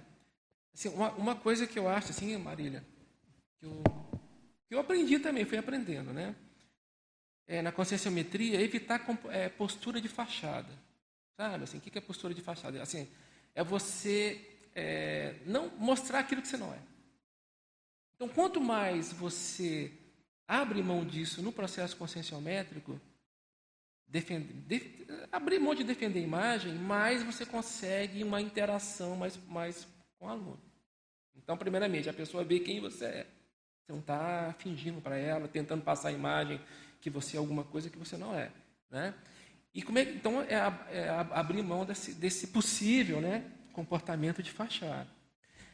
Isso, fa, geralmente, quando você faz isso, eu pelo menos percebo comigo, é assim começa lá o processo de autoexposição. Geralmente a gente se expõe primeiro. Né? E aí, quando eu me exponho primeiro, eu me exponho primeiro e, e, e mostro, e falo e tal. E aquilo, às vezes, gera um impacto na pessoa, porque muitas vezes a pessoa não está preparada para um, um, um, um nível de exposição, ela não esperava que fosse naquele nível. Né? Então, por exemplo, nos cursos lá do Recim, do Recim 2, principalmente, eu estou muito focado em Recim 2 hoje. Né? É, a gente, eu sempre, quando eu estou coordenando a turma, ou quando eu sou professor, eu, a gente sempre é um dos primeiros a se expor. Aí você expõe mesmo, fala, pega uma folha, você foi sorteada naquela folha, você fala mesmo Fala de você, entendeu? Com profundidade, aquilo que você sente, como é que você percebe as coisas, com, com, com o maior nível de autenticidade possível. Isso abre o campo. Então aí você já abriu o campo e as pessoas se sentem mais à vontade para falar de si. Né? Isso é um ponto. Aí, aí a conexão já começa a ficar mais séria, no sentido assim, que gera um nível de autoconfiança muito grande. Eu acho que, olha, você, você se abriria, você falaria das suas coisas, dos seus traços, né? Se você não confiasse, é muito difícil, né? Então, gerar essa condição de autoconfiança é a base, né? E assim, olha, eu, aqui ninguém está julgando ninguém, todo mundo pode se expor, pode mostrar os traços, né? Não tem problema algum isso acontecer, né? Outra coisa também, é, sair um pouco do assodamento, do imediatismo no, no processo de querer fazer, definir coisas para a pessoa, definir no sentido de mostrar traços para ela. Deixa a coisa acontecer, assim, né? Às vezes a gente fica, pode entrar num processo de querer falar muito rapidamente. Não, isso é isso, isso é aquilo. Não, ó, tinha, não, olha só, deixa, é, procura compreender mais, sabe? Procura compreender mais para que a informação venha e você possa é, fazer a abordagem mais assistencial para aquela pessoa com base no teu holopensene pessoal. Isso aí é muito importante também, né? Porque as pessoas têm jeitos diferentes, temperamentos diferentes. Então, eu tenho, eu tenho um jeito, né? Eu vou por uma, um viés que eu consigo ter melhores resultados. Mas outros concessionômetros vão por outros caminhos e chegam a resultados até melhores, né? Então, assim, então tem um caminho único, mas eu acho que o caminho da confiança e de você estabelecer um campo de interconfiança nesses processos é a base para que a pessoa se sinta à vontade para falar dela. Né? E aí ela pode trazer os traços, aí você consegue chegar, ajudá-la mais nessa identificação e na localização dela dentro, dentro do processo. Né? E outra coisa assim que eu acho que é legal é confiar na tua experiência. Né? Confia na tua experiência. Né? Assim, você, todos nós já temos muito tempo de estrada, né? já temos muita vivência, que te dão uma base experimental também para você começar a fazer as suas, suas observações. Né? Assim, no... Quando eu falo confiar na sua experiência, eu não estou dizendo que você vai abandonar a técnica. Nem isso que eu estou querendo dizer. Entendeu?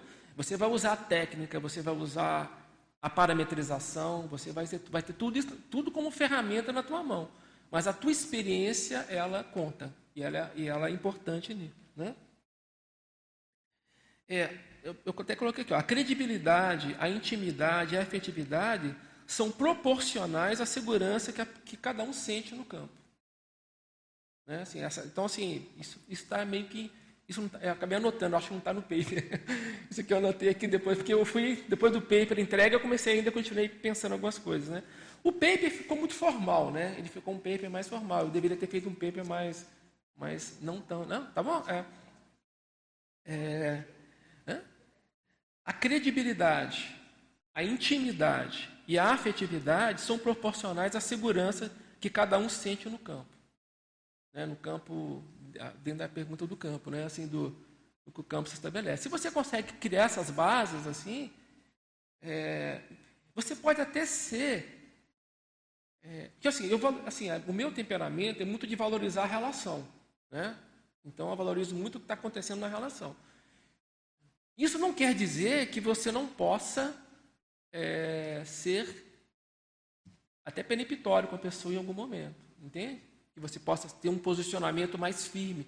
Mas se o campo de confiança e de credibilidade está criado, se você agir, for mais firme no processo, não, não, não desestabiliza. Não desestabiliza. Entende? Você consegue porque a pessoa. E outra coisa, se a pessoa sabe que você é, já sabe o seu temperamento também, a pessoa já te viu, você já se expôs, ela sabe como é que você é, ela também está te avaliando. Né? Ela sabe também, ó, o Omar pode ter exagerado ali, mas porque ele é assim, é o temperamento dele, ou não, ele é mais. Né? Então, faz parte do conjunto todo esse processo. É como eu, é como eu penso, né? não estou dizendo que eu sou certo nisso, mas é como eu avalio a, a coisa. Né? E outra coisa, eu a, eu acho que uma coisa importante no campo também é você permitir que a pessoa chegue à conclusão dela por si própria. Sabe? Então, você cria as condições para que ela, dentro da autoanálise dela, ela vai chegando às conclusões dela. Né? Assim, é, seria um, uma facilitação nesse processo. Tem alguns concessionários que eu também admiro, que são, que são é, bem efetivos, que são às vezes mais. É, chega e falam, né? Tal, tal, né? E às vezes aquilo cria uma, uma onda, mas depois aquilo passa também e a pessoa depois reflete sobre aquilo e ajuda a pessoa da mesma forma. Eu não tendo a ser assim, entendo? É, mas eu admiro isso também. Elmar, isso que você colocou de ajudar a pessoa a chegar à conclusão por si própria é um exercício interessante de aprender a fazer, né? Você acha que é, é, seria um laboratório para entender a dinâmica dos amparadores, por exemplo? Como funciona a dinâmica dos amparadores? O funcionamento, a interação? Eu acho que faz parte, Léo. Eu acho que faz parte. Mas, mas eu entendo também que na dinâmica dos amparadores faz parte você também ser mais duro às vezes, entende? Na dinâmica deles. Isso faz parte do bojo, do, do conjunto do trabalho. Você tem que identificar. Assim, quando que usa um e quando que usa outro. É, quando é. Vamos assim, tem, tem várias ferramentas, tem várias ferramentas, né? Várias formas de você chegar, entende? E essa ferramenta, agora, você usa a ferramenta que você consegue usar, né? Assim, não adianta eu querer usar uma ferramenta que eu não tenho habilidade para ela, que, que, não vai dar certo, né? Por mais, entendeu? Assim, não vai dar certo. Então, se eu quero, se eu quero usar aquela ferramenta, eu tenho que criar habilidade para aquilo. E às vezes a habilidade vai errando, né? Você vai errar algumas vezes, vai exagerar, ou vai ou não vai exagerar. Mas eu acho que, assim, que agora, eu acho que é mais efetivo. É, deixa eu dar um outro exemplo, acho que fica melhor. Uma, uma, uma vez eu estava tava começando lá o processo da conscienciometria, e então eu, tava muito, eu era muito observador, né? Eu queria ver como é que os conscienciômetros trabalhavam. Eu, tava, eu queria fazer aquilo, né? Eu queria fazer aquilo. Queria ter aquela atividade. Então eu observava as técnicas de cada um e tal. E teve um, um, um, E cada um tinha o seu jeito, né? o seu temperamento, a sua ferramenta mais específica e tal. Mas todos com técnica. Eu não estou tirando a técnica do processo, não é isso que eu quero dizer. Né? E eu fui conversar com um professor que ele, ele, ele fez uma abordagem muito diferente assim, do que eu tinha, tinha visto até então, né? com, com os demais concessionômetros. Eu estava lá na fase de treinamento, peguei na hora lá do intervalo do coffee break, eu fui conversar com ele. Eu falei assim, eu achei tão interessante a maneira como se abordou lá uma determinada situação. Comecei a conversar com ele sobre isso. Aí ele pegou e falou comigo assim, é, Mar, o bom cirurgião é aquele que quando faz a incisão, menos sangue tira na pessoa. Ele falou assim comigo, entendeu? Assim, é, então, assim, olha, não é assim? Com qual que é o cirurgião que você vai querer fazer uma intervenção com ele? É aquele que menos dano, né, menos problema vai causar no sistema como um todo. Ele vai fazer aquela, aquela abordagem pontual, específica e com grande resultado. Esse, esse é, é, é o meu, meu sonho de consumo, entendeu? Assim, de, de, de ser cada vez mais assim. Às vezes a gente pode errar um pouco na dose, aqui, tal, tal, mas, mas no geral, se existe interconfiança, tudo flui, tudo vai bem. Mas isso que você falou é interessante, assim, porque a dinâmica extrafísica, por exemplo, é, tem várias posturas que a gente pode ter em sala de aula. Falando aqui mais especificamente da sala de aula. Você pode ter que ser mais energético, né? você pode ter, ser, ter que ser mais. pôr mais energia no processo, muitas vezes, não tem como, porque o processo demanda isso. Isso pode parecer agressividade, e pode ser, né, pode parecer um, pô, esse cara fazendo isso aqui e tal, né? Às vezes você vai ter que ter uma abordagem mais empática, buscando um processo mais afetivo. Às vezes você vai ter que ser mais mental somático. Às vezes você vai ter que ser mais parapsíquico. Então, né, tem várias, várias entradas, né? Aí, para ser usado. Como eu observo, né? Elmar, aqui, tudo bom? Parabéns pela temática. Eu estava pensando aqui numa, numa fala toda há pouco, na questão da experiência das pessoas envolvidas, alunos e professores, né? E aí eu comecei a pensar numa reflexão na questão do exemplarismo, né?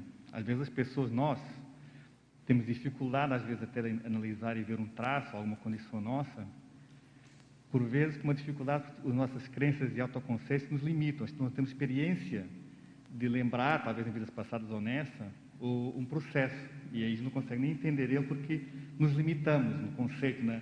O nosso dicionário cerebral de experiência nossa não está nem elaborado para entender. É, Então, eu queria que explorasse um pouquinho essa questão do, da experiência que cada um ali naquele campo, na, na dinâmica do trabalho, tem para dar uma condição até de exemplarismo para as consciex e consciências e como é que isso impacta no processo da assistência que acontece ali, esse processo de exemplarismo, para a pessoa até reconceituar algo que ela não vivenciou, mas que outra pessoa ali mostra que está vivenciando ou vivenciou no determinado momento. Como é que isso impacta no processo de interassistência ali na, na dinâmica do trabalho? Não sei se minha pergunta ficou clara. Eu, eu, eu, se eu entendi, eu vou tentar, se não foi exatamente o que você é. perguntou, aí a gente volta. Por exemplo, é, quando eu falo da experiência, porque a gente é a bagagem da pessoa mesmo. Do, né? Então, por exemplo, aconteceu uma situação que eu fui ser conscienciômetra de uma pessoa, eu nem sabia a temática dela, assim, que ela ia trazer a demanda que ela ia trazer. Mas ela trouxe uma demanda que eu vivi exatamente aquilo. Eu tive uma experiência praticamente, não é a mesma, mas praticamente idêntica que ela teve sabe? Um processo. E quando ela foi trazendo a demanda, a, a demanda, né? O processo, a demanda, quando eu falo demanda, é a narrativa dela. O contexto, né? né? O, o contexto, contexto, dela. O contexto é, dela. É o contexto é. dela. Uhum. E aquilo veio, falei, gente, eu vivi isso, eu sei o que, que é isso, eu sei o que, que ela está sentindo, assim, porque eu senti exatamente o que ela sentiu, eu sei qual o caminho que ela está. Que que que ela, o que está que que tá acontecendo com ela, porque eu, eu, eu vivi exatamente parecido com ela. Então, quando eu fui fazer a abordagem para ela, foi assim, eu fui assertivo de uma maneira top, assim, né? Ela, até, a pessoa ficou assim, né? Ficou, porque eu tinha toda uma experiência de vida em cima daquilo que ela estava vivendo. Então, isso é um, é um, é um ponto da experiência. E a outra coisa é a experiência que você não necessariamente vivenciou, assim, contigo, mas você viu com outras pessoas, né? Você viu o processo, né? observando o entorno todo, você foi observando isso com outras pessoas. E tem a experiência que é do time. Do time. Então, por exemplo, assim, é, você sabe a hora. Sabe aquele jogador que fica na banheira e a bola vem para ele e ele bota a bola para o gol, porque ele já sabe o time do, do jogo e ele sabe exatamente onde tem que estar na hora certa para fazer aquilo. Isso também é experiência. É nesse sentido que eu estou querendo trazer. Tá. É, eu estava mais na linha da primeira fala tua, na questão da experiência na exposição da, da questão, do contexto do, da, que, a, que, a, pessoa está trazendo. Né? Então, quando a pessoa se expõe e ela vai trazendo uma experiência dela na abordagem que ela está tendo para aquela questão dela, uhum. isso tem um impacto no, na, no conceito que a pessoa, outra pessoa que está ali naquela aula está tendo. Ela, ela reconstrói, na minha, né, na minha forma de ver, ela começa a reconstruir a abordagem que ela tem do seu autoconceito, inclusive né, para aquela temática, e na hora que ela vê o outro falando daquilo de uma forma diferente. Ah, tá, se expondo tá. de forma diferente, tá, trazendo de forma entendi. diferente. Então, para ela, não sei se, talvez a minha fala inicial, não sei uh -huh. se talvez não fosse expressar bem, entendi, mas nessa lógica, uh -huh. só isso aqui aí, muitas vezes já é o start para outra pessoa entender que tem formas diferentes de pensar, Sim. tem formas diferentes Perfeito, de ver, cara. formas diferentes, só, só a experiência da exposição do outro, como é que isso tem. Quando a pessoa se expõe, ganha uma certa, vamos dizer assim, ganha um mérito para si própria e para as consciências que estão ali, aquelas consciências que falou há pouco das da, cobradoras, enfim, tudo mais. Então, quando ela faz isso, a dificuldade é esse gargalo inicial. E esse processo, às vezes, na aula ali, se né, nossa percepção vê, que isso já é um start e é um diferencial nesse processo de exposição para o, para o grupo ali, para, para, as pessoas que estão ali no processo de legitimidade que elas ganham em relação às, às, aos cobradores ali naquele contexto. Sim, Foi mais nessa linha. Acho que você foi, assim, assertivo, cara, um tanto até agora. Porque, assim, é isso mesmo. Muitas vezes a pessoa, por exemplo, a pessoa viveu uma situação, eu vivi uma situação similar. Mas a pessoa conduziu de uma maneira totalmente é, ela diferente. Tem uma trilha, ela tem uma trilha de raciocínio que, é. não, que não sai da mesma trilha né, naquele contexto é. evolutivo. E aí, quando a pessoa se põe Falei, poxa vida, só as pessoas falar como é que ela viveu aquilo, é, teve aquelas experiências, já é extremamente assistencial para aquela outra pessoa. É, é uma, tem o efeito amplificador cognitivo do campo conscienciométrico. É. Ali dentro de sala de aula, com os docentes, com a Equipex. Então, a pessoa, tá, às vezes, ela, ela vai ver aquele exemplo várias vezes, mas ela não vai alcançar da forma que ela alcança dentro do campo autoconcessiométrico Sim. proporcionado pelos cursos. Sim. É, sim, se pensar no serenão, eu tenho a experiência de superação e vivência daquilo tudo ali é de uma forma maximizada. Então, para nós, pré-serenões, estamos engatinhando, essa, essa troca de experiência ali, essa, essa reconceituação naquele momento, já é, um, já é um avanço evolutivo de entender que tem outras formas de fazer, outras Sim. formas de ser daquela trilha de, de crença, de conceito que a gente está sempre trilhando, às vezes muito, há muito tempo, né? De forma muito mais, assim, é, é, é, direta, né? Sem pensar e, em isso muda, eu acho que isso é, é legal também, que muda a, a, forma como você vê a pessoa. Né? Assim, exemplo, isso acontece também entre os professores, né? Sim. Né? Então você vê como é que aquela pessoa atua, depois ela, caramba, aí você começa a ver ela com outros olhos, você começa a ver os trafores ali atuando, né? É, acho que é bem interessante essa dinâmica de, da, do, do, exemplo do outro para com você. É bem bacana.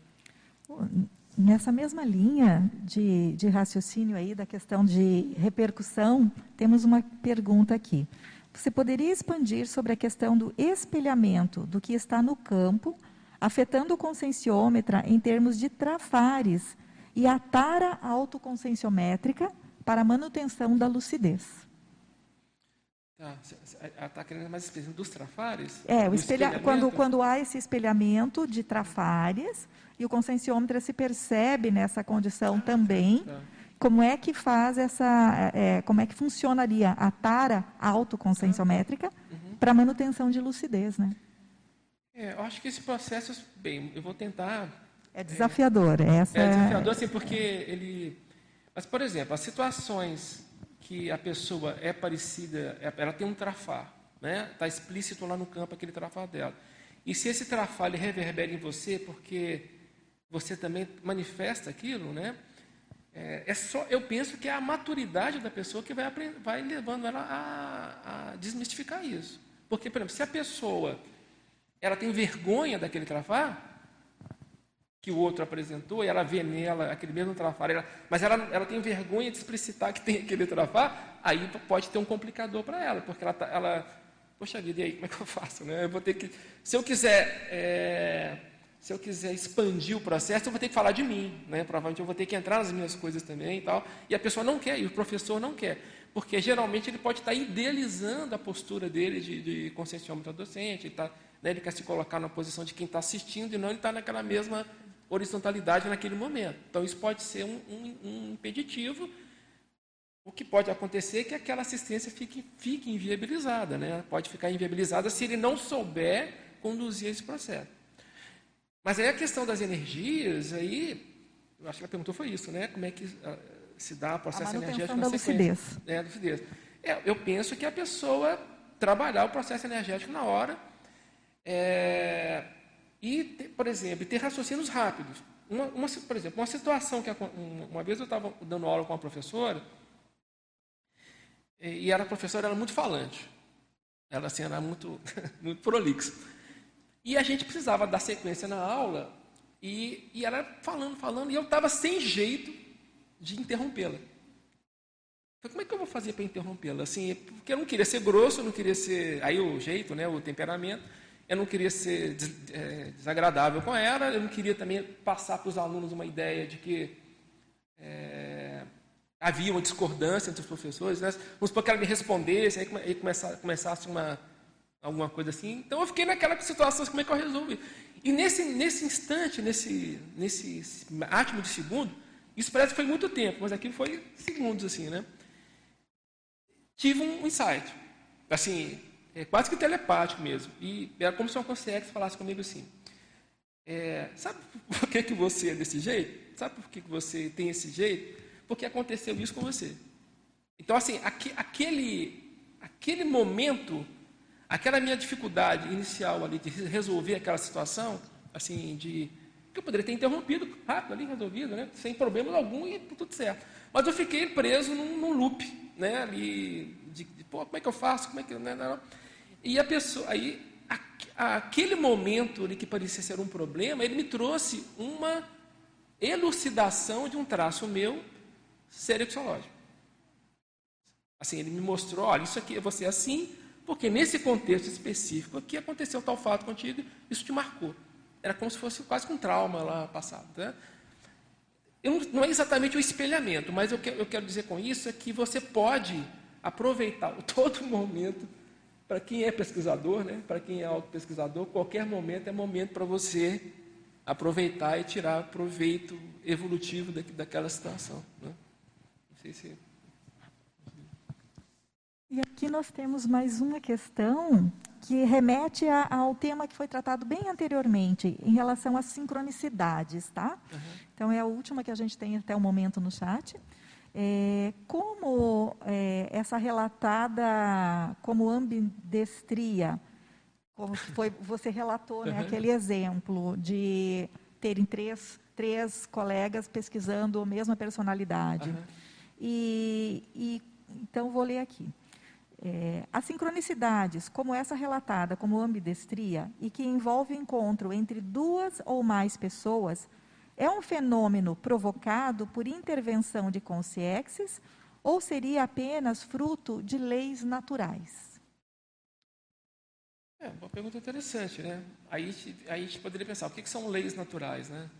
Por exemplo, se, um, cá por hipótese aqui, né?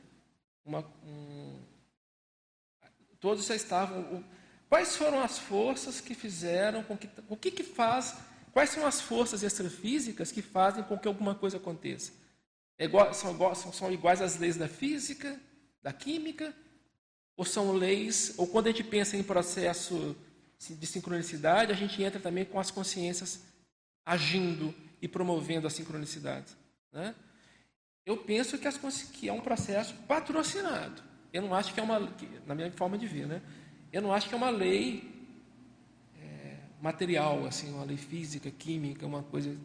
Eu penso que é um processo que, que, quando entra as consciências, elas atuam. Logicamente que essas consciências entram atuando dentro de determinadas leis da cosmoética, da paradireitologia, né? tudo isso atuando ali para que um determinado quadro ele se consolide, ele possa se mostrar ali. É assim que eu entendo. Então, o fato de termos quatro professores na mesma sala, é, com temáticas parecidas, ou com aparentemente convivências similares, eu penso que foi patrocinado. Eu penso que foi um, um processo com, que alguém ou alguém né, ajudaram a acontecer. É, é uma é, em relação à pergunta anterior, na questão da tara, da tara parapsíquica, quando o professor enfrenta seus trafares ali dentro de sala, que é o enfrentamento dos nossos próprios trafares, né? A gente trabalha em equipe. Então, é, os professores, eles, um, a gente vai um ajudando o outro, a gente se acompanha, são cursos longos. Sim. A gente fica dois anos e meio lá trabalhando juntos, se conhecendo, é, caminhando para formar é, umas amizades assim para muitas vidas. E quando a gente defronta, às vezes, com um trafar, que às vezes a gente não consegue lidar naquele momento, não consegue fazer a devida assistência, tem dois, três outros professores ali que chegam ao nosso auxílio. E essa interconfiança do grupo que está ali trabalhando, ela é muito séria, que a gente vai desenvolvendo na Côncio é, com os cursos, com, com, com as aulas, no dia a dia, né? Porque a gente está ali semana a semana, dia após dia.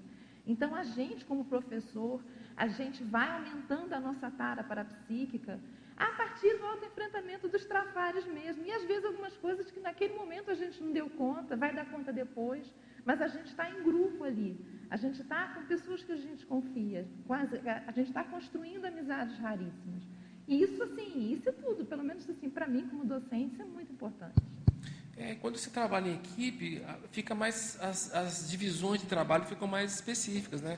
Então, por exemplo, você está lá com três, quatro professores numa sala de aula. Tem aquele que vai ficar mais predisposto a fazer as argumentações, um outro fica mais ali com de porta assistido, né, né dentro do processo com as consciências, o outro atuando em, alguma, né, talvez ajudando em outro aspecto. Então, Agora, quando há essa afinidade, né, aí tudo flui melhor, com certeza, né? Tudo flui de uma maneira mais, mais interessencial ali para todo mundo, né? Ô, Elmar, era bem nesse ponto que a Patrícia tocou agora, que eu já estava aqui... Pensando, né? Querendo falar, na verdade. Porque eu vejo assim, né, é, a, nós todos estamos nesse nível aí de pré-serenão, né, caminhando aí para buscar aí a desperticidade. E claro que nossos trafares vão aparecer o tempo inteiro, aqui no tertuliário, no campo conscienciométrico, no campo consciencioterápico. É isso mesmo. E eu fiquei me lembrando da, do inferno de Dante, né? também lá no labirinto, onde a gente tem a questão do fio de Ariadne, né? vieram essas imagens é, mitológicas aí também na minha cabeça. Tipo assim, ó, eu só posso atravessar alguém pelo inferno se eu conheço a estrada, eu já passei, já entrei já saí, né? Por ali. E tem relação com a nossa interconsciencialidade. Onde é que eu já tenho um caminho fluido ali, onde eu já superei, onde eu já descobri trafares, eu sei que eu estou naquele ponto, eu estou encalacrado ali ou não, né? E era justamente isso que a Patrícia falou que eu queria dizer. Por isso que a gente trabalha em dupla, em, em trio, né? Por, em quarteto, por quê? Na hora que engancha, tem o outro colega ali, né? Para estar trazendo para outro ponto. Porém, a experiência do conscienciômetra, ela foi se fazendo ao longo dos anos. Né? Quantas vezes você respondeu esse conscienciograma para estar lá? Né? Você foi meu professor né? no, no, durante meu período lá. Quantas vezes você né, entrou aí por esses caminhos do conscienciograma e então assim conhece as técnicas, né? Então tem uma horizontalidade, mas tem essa verticalidade no sentido da experiência que você acumulou, Senão você não estaria naquele lugar. É bom né? você falar isso. É. Então, assim, é bem importante a gente frisar isso, a, a, sabendo aonde que a gente está vulnerável, mas também aonde que a gente pode fazer atares ali com bastante coerência né? e, e, e força presencial e energética. Né? Sim, acho que você falou. Eu, eu tinha pensado num, num momento em comentar alguma coisa nessa linha, você retomou, achei bem interessante, que é essa questão da horizontalidade e da verticalidade, né? assim, no processo. A gente prima pela horizontalidade, mas a verticalidade existe também. Né? Assim, a gente, quando a gente fala da horizontalidade, é no sentido de você buscar o, o, o, a relação, né? A, a, horizontalidade no processo da relação, da interconfiança ali. Mas as pessoas não são horizontais, as pessoas têm. Aqui, nós estamos aqui em várias pessoas tertuliares. Tem níveis evolutivos aqui variados. Né? Tem pessoas aqui você falou que todos estão, são pré-serenões. Dentro da escala entre o pré-serenão e o, e o né, na localização de cada um de nós, tem as gradações, né, tem as variações. Então, realmente não é assim tão horizontal. Elmar, né? ela está ela tá alicerçada na meritocracia evolutiva, na realidade, do processo evolutivo, nessa né? verticalidade, essa, essa digamos assim, essa condição, aqui na reflexão, né? Essa meritocracia evolutiva da experiência, da superação é que nos dá essa essa condição de verticalidade, entre aspas, né? no sentido de poder ter uma assistência mais eficiente ali. Né? Sim, essa você... meritocracia é, é que está embasado na experiência nossa ali da superação. Sim, né? Você já tem muito mais bagagem em algumas áreas do que a outra pessoa. Não tem como negar isso, né? Não tem como... Senão fica uma coisa assim, muito, todo mundo igualzinho, né? Não, né? Fica, entra numa onda assim, até meio religiosa, né? Somos todos irmãos, todos iguais, todos, né? E não é essa a ideia, né? Não é essa, não é essa o processo. A verticalidade ela é uma realidade. Né? Ela é uma realidade. Mas, pessoal, nós temos uns minutinhos ainda. Eu acho que seria muito interessante, acho que não sei se vai dar tempo de falar todos aqui, desses 22 elementos observáveis. Não sei se a Luimara é, né? eu estou vendo que a gente está aqui, o campo está muito favorável realmente, essa, essa potencialização que a gente está percebendo aqui da, das trocas é isso que é uma característica muito intensa nos campos autoconscienciométricos. Tanto no momento em que a gente responde o conscienciograma, que é, é isso que, é, né, que vem, é como se fosse assim uma, uma possibilidade de mergulhar mais na nossa intraconsciencialidade, perceber ah, questões mais, às vezes, como você mencionou, a gente não está muito querendo mexer com aquilo, não está querendo ver, e, ao mesmo tempo, de um modo que é, é tranquilizador, porque eu penso que é aquilo que você trouxe da realidade. Então, a gente não está mais com aquelas é, é, é vergonhado, com, com é, acompliciamento, nem com escondimentos. Então, a gente tem esse, essa, esse abertismo para se enxergar. E a hora que a gente faz isso é, do aspecto também docente, potencializa muito com relação às, às consciências, e, e aí sim, amparadores e assistidos que estão nesse set, que podem nos observar. Mas então, aqui a gente está chegando né, ao, ao, término e a gente gostaria de ouvir assim as suas considerações finais sobre o tema e, e agradecer muito. Então, vamos lá, o que, que você pode trazer ainda sobre esse tema para a gente, Elmar? Bem, pessoal, esse tema está em, trabalho. Ele está em desenvolvimento, né? Assim, é algo, é um tema que tem a ver com o meu jeito, com o meu temperamento, né? Com a minha maneira de ser. Então, talvez porque eu tenho um olhar para isso, né? É, ele está tem várias temáticas que poderiam ter sido colocadas aqui que eu acabei não entrando, né? Porque eu também não não sabia muito bem como é que seria o processo, né? Então, seria uma coisa mais técnica, uma coisa mais mais é, de interação, né? É, mas acho que nas próximas a gente vai pega mais algumas coisas nesse sentido. Mas na realidade eu estou muito grato, eu me senti muito bem aqui. Essa cadeira realmente ela tem um, um poder, né? ela, ela, tem um, ela tem um, né? Então assim a gente fica mais até mais inteligente aqui, né? Mas assim eu, agradecer toda a equipe da TM aqui que deu um apoio aqui na, na, na, na revisão do texto, na preparação do material, né? todo um cuidado que é tido. Assim, eu, achei, eu achei bem assistencial esse processo. E queria agradecer vocês que vieram, né, tiveram a disponibilidade de vir, as pessoas que puderam participar mesmo online, né, assim, no, no, com as contribuições aí. Muito grato a todos vocês e pelas abordagens que vocês fizeram. Né? Acho que vocês fizeram abordagens muito legais que só contribuíram para enriquecer a temática mesmo. Né? Foi muito, bem, bem bacana. É isso. Bom, então nós tivemos hoje é, 324 acessos, é, 21 assinaturas né, no livro de presença, ou seja, 21 consins aqui presentes, inúmeras consciexes que a gente não vai saber nominar esse quantitativo, né, aos fluxos que vinham sendo trazidas e, e novamente em ondas, vamos dizer assim, né, em grupos. E agradecemos muito pela sua autoexposição exemplarista e, de fato, você trouxe para nós hoje uma Verpom conscienciométrica. Muita gratidão. Obrigada. E Obrigado. vamos em frente. Vamos em frente.